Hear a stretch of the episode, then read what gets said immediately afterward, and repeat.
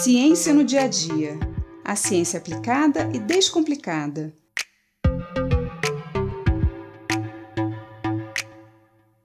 Hoje iniciamos mais um ano, um novo ano. Esse é o momento em que fazemos aquela retrospectiva do que passou e renovamos metas, planos, desejos para o novo ano que chega.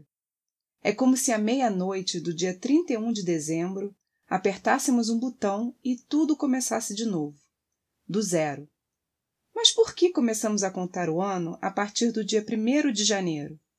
O que esse dia tem de tão especial? Na realidade, essa data marca o início do nosso calendário atual, o calendário gregoriano, que foi transformado a partir de outros calendários mais antigos. Mas nem todos os povos seguem esse calendário e nem todos celebram essa data como o início do ano. Um ano é a medida do tempo em que a Terra dá uma volta inteira ao redor do Sol. São necessários exatamente 365 dias, 5 horas, 48 minutos e 47 segundos para a Terra completar essa volta. E um dia é a medida do tempo em que a Terra dá a volta em torno de si mesma, e esse dia é dividido em 24 partes, chamadas horas. Mas por que no nosso calendário um ano tem 12 meses? Por que uma semana tem sete dias? E por que os meses não têm a mesma quantidade de dias? Uns com 30, outros com 31, e ainda o mês de fevereiro, que às vezes tem 28 e às vezes tem 29 dias.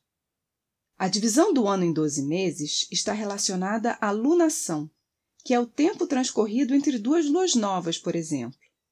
Que, na verdade, é o tempo que a Lua leva para dar uma volta em torno da Terra.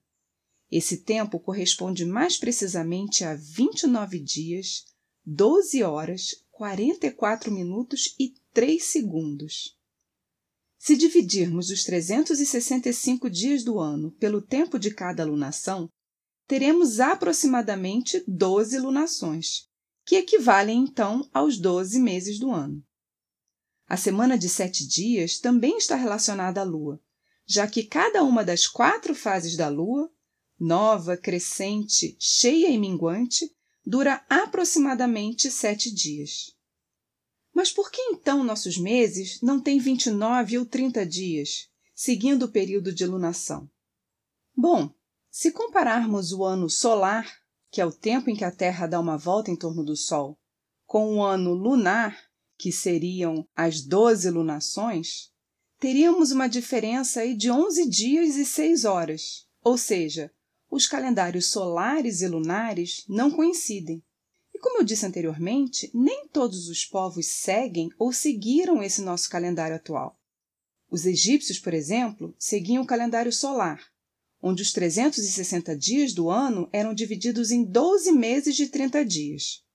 Os cinco dias que sobravam não contavam. Eram dias de festas e reverências aos deuses. Bem que poderíamos adotar esse calendário, hein? Já os povos islâmicos seguem o calendário lunar, onde o ano tem 12 meses de 29 ou 30 dias. O ano islâmico tem 354 ou 355 dias, dependendo do ano. E assim, eles estão sempre defasados em relação às estações do ano, porque o ano termina antes da Terra completar a sua volta em torno do Sol. E eles não compensam esses 10 a 11 dias de sobra como os egípcios faziam, e assim os feriados caem em diferentes estações do ano. Como os calendários solares e lunares não coincidem, alguns povos, como os hebreus, seguiam um calendário misto chamado lunisolar.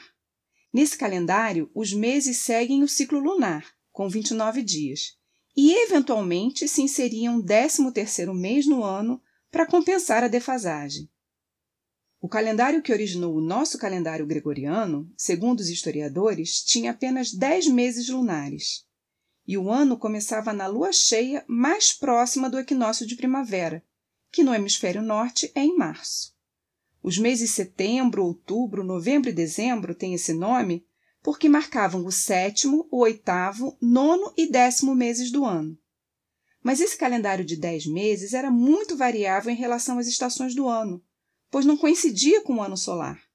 Por isso, foram adicionados depois dois meses: janeiro, o décimo primeiro mês, e fevereiro, o décimo segundo.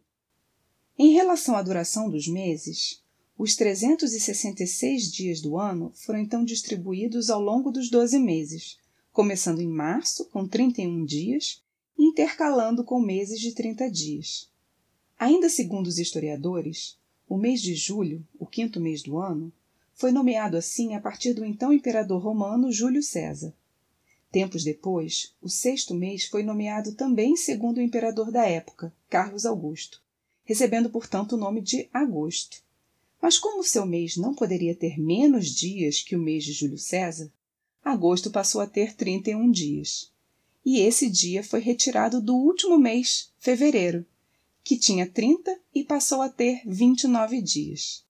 E para que não houvessem três meses seguidos com 31 dias, setembro passou a ter 30 dias, e assim foram alternando até chegar a fevereiro. Como o ano solar não possui 366 dias inteiros, e sim 365 dias e 6 horas, fevereiro passou a ter então 28 dias, e a cada quatro anos, essas 6 horas a mais são adicionadas a fevereiro, que passa a ter 29 dias.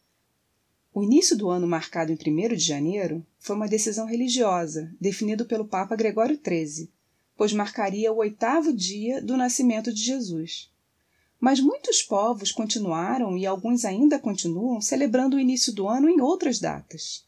De qualquer forma, como para muitos que seguem o calendário gregoriano esse dia tem um significado importante, aproveito para desejar que essa nossa próxima volta em torno do Sol nos traga muita saúde e mais confiança na ciência.